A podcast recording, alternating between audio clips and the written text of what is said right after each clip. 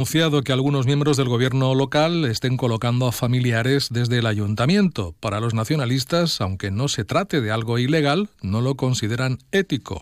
El último fichaje, dicen, ha sido el hermano del concejal de servicios municipales como responsable de coordinación dentro del contrato de la limpieza de edificios públicos. La portavoz de Compromís Persueca, Pilar Moncho, ha alertado de que esto ya se ha realizado en más ocasiones. Legal, sí, la empresa pot contractar a qui pense que és la persona més adient, però en este cas la valoració ha estat en mans del regidor responsable que li ha dit a l'empresa fica el meu germà. Ja ho va fer en la seva germana major. No és ètic quan estem veient com de mal tracten les persones la plaça en un programa elabora les antisatiraes. Quan volen i amb qui volen, si tenen capacitat de contractar. Han agafat tractament per fer un exercici Junto ha criticado que es un acceder que salen todos los contratos con empresas externas, en las que se puede encontrar bien a familiares de concejales o incluso militantes del Partido Socialista. Para compromiso es lamentable que se esta situación con la convivencia del partido también sueca Perdavant, socios de gobierno de los socialistas en el ayuntamiento.